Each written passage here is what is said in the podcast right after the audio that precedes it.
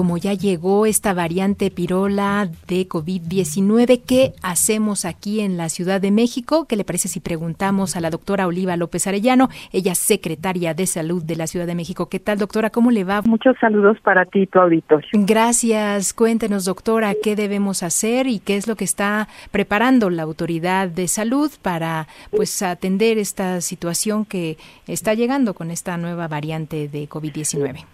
Bueno, señalar que es una subvariante más. Sí. Hay más de 150 subvariantes. Es una variante, una subvariante que la OMS ha definido como de interés, de seguimiento, pero no preocupante. No es una variante de preocupación.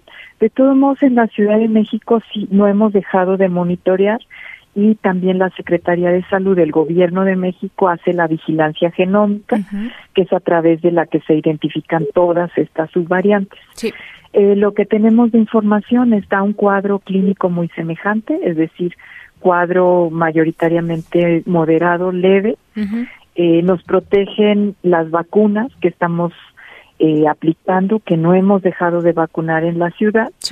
Y tenemos eh, en este año hemos vacunado más de 577 mil eh, dosis de refuerzo y ahora estamos vacunando con también con Sputnik, la incorporamos el 5 de diciembre, llevamos de esta vacuna más de 15 mil dosis aplicadas y ya sabemos que hay cómo cuidarlos. es decir, eh, son las mismas medidas preventivas, las mismas medidas de autocuidado que son el uso de cubrebocas en espacios eh, aglomerados, en donde hay altas concentraciones de personas, ventilar cuando sea posible, lavado de manos, el uso de gel alcohol, el estornudo de etiqueta y si tenemos cualquier cuadro eh, clínico con datos respiratorios, pues vigilar las, los datos de alarma y no automedicarnos y mm. acudir a nuestra unidad de salud. Entonces, importante eso que lo principal es vacunar.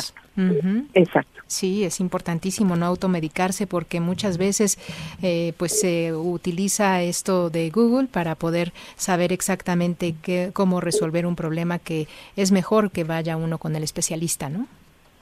Sí, así es. A un centro de salud no requiere una atención muy especializada en los mm. centros de salud, en las unidades ambulatorias de la ciudad, hay experiencia en diagnóstica y además también tenemos, este, seguimos haciendo pruebas mm. eh, rápidas para identificar COVID en 117 unidades ambulatorias. Todos nuestros servicios gratuitos, ah, universales y de calidad. Eso es. Doctora, dos cosas. Si alguien requiere de una vacuna, ¿cómo pueden acceder o a dónde se dan cita?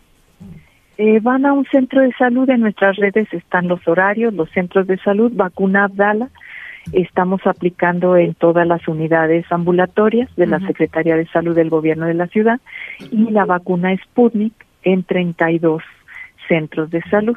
Entonces pueden acudir al más cercano a su domicilio. El horario es de 8 a 3 y pueden consultar en las redes de la Secretaría de Salud para que tengan claras las direcciones. Eso es. Eh, y otra cosa, doctora, en, un principio cuando comenzó todo esto de COVID-19, nos acostumbraron ustedes que teníamos, digamos, en este caso, seguimiento al, a cómo iba eh, eh, transitando el virus o en este caso las variantes y saber cuántas afectaciones había, cuántos hospitalizados. ¿Este tipo de cosas también las van a seguir haciendo? Sí, lo hemos seguido haciendo, nada más que ya no se publica, de hecho, porque ya no hay, eh, digamos, la magnitud de las fases más críticas de la de la pandemia.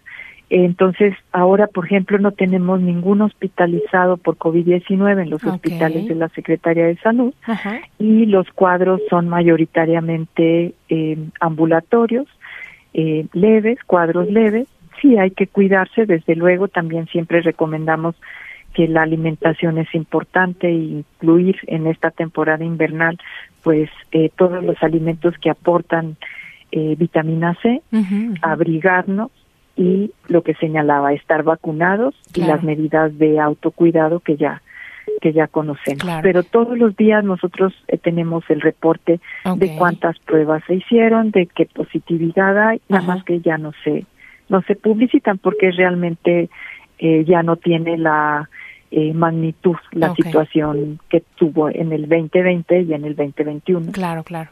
Y en este caso, eh, si hubiera necesidad quizá de tener un hospital especializado, habría posibilidades.